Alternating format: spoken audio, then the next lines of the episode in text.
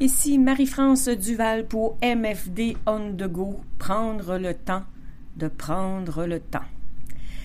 Bon, j'ai bien réfléchi et euh, je parlais euh, dans le premier podcast de, la liste des 100 choses à faire euh, lorsque la crise sera terminée. Eh bien, j'ai décidé que je vais faire un par jour. Je vais vous dire c'est quoi ma liste. En fait, j'espère que je me rendrai pas à 100. Euh, le plus court que ce sera, mieux ce sera. Mais euh, je trouve que c'est important de partager et ça l'amène une réflexion.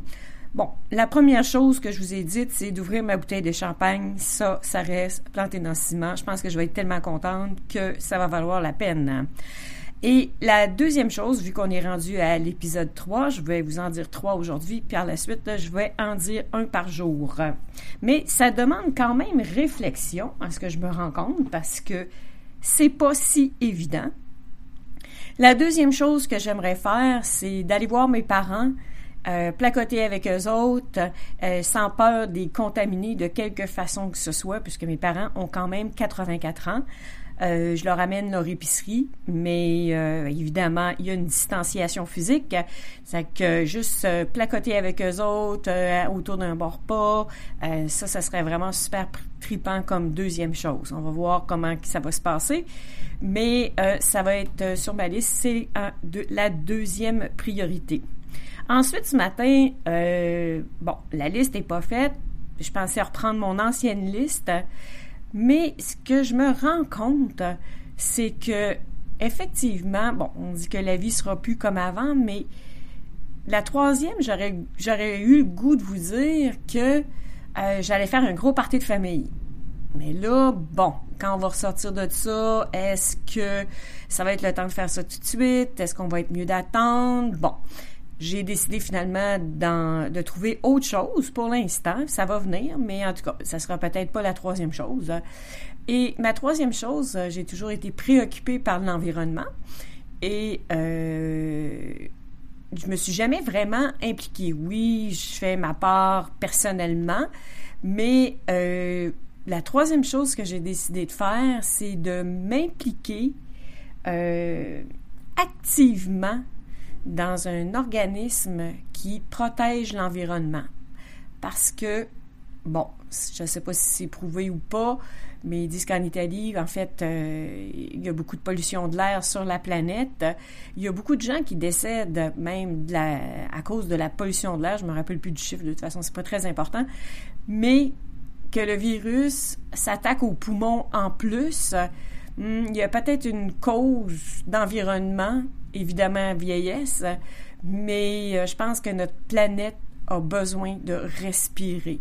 Puis je pense que tout le monde, faut prendre conscience que c'est vraiment super important. C'est un signal d'alarme, hein, puis que notre planète, il faut en prendre soin parce qu'on n'en a pas d'autres. Bon, et sur ces... Euh, bon, euh, c'est un petit peu... Bon, ok, on va passer à quelque chose de plus léger. Hier, c'est beau, là, mais euh, je vais pas être dramatique non plus. Mais euh, hier, euh, je vous parlais d'écrire une chanson. Puis c'est drôle parce que, bon, j'ai pas encore écrit la mienne, hein, mais j'ai trouvé peut-être une heure après, parce que je suis beaucoup sur Internet, il y avait Pénélope à Radio-Canada qui avait fait une petite interview avec euh, Claude Cobre du groupe Bleu Jeans Bleu, tout le monde connaît la chanson euh, Les cotons ouatés. Et euh, pour s'occuper, effectivement, lui a donné un peu une recette pour faire une chanson, c'est-à-dire, je vais vous, je vais vous donner les, trucs. Il y avait cinq choses pour écrire une chanson. Je sais pas si ça va être bonne, mais en tout cas. premièrement, c'est trouver une phrase clé une phrase qui va revenir, celle-là qui va, euh, celle-là sur laquelle tu vas te baser pour écrire ta chanson.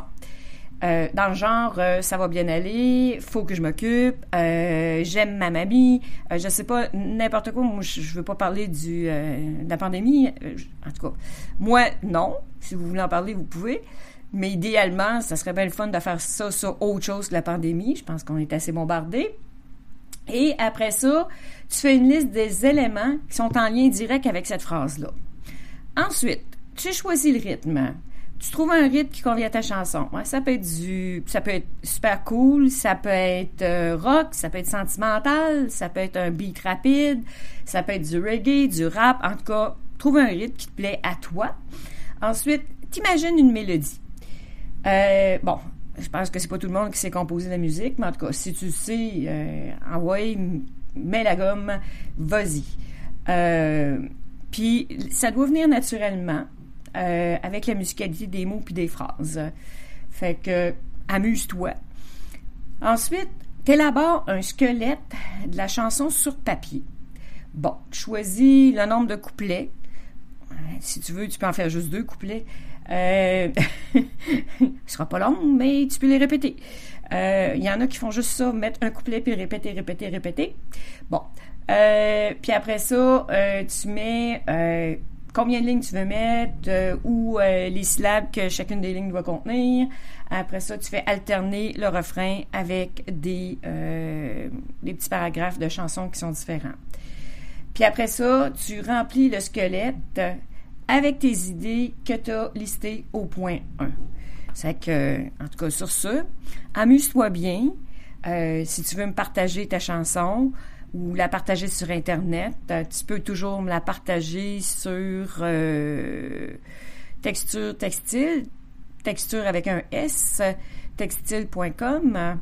Et en fait, sur ma page Facebook, tu peux aller sur Marie-France Duval aussi, si tu veux, si ça te tente de me partager quelque chose. Donc, euh, amuse-toi bien, puis on se revoit demain. Bonne journée!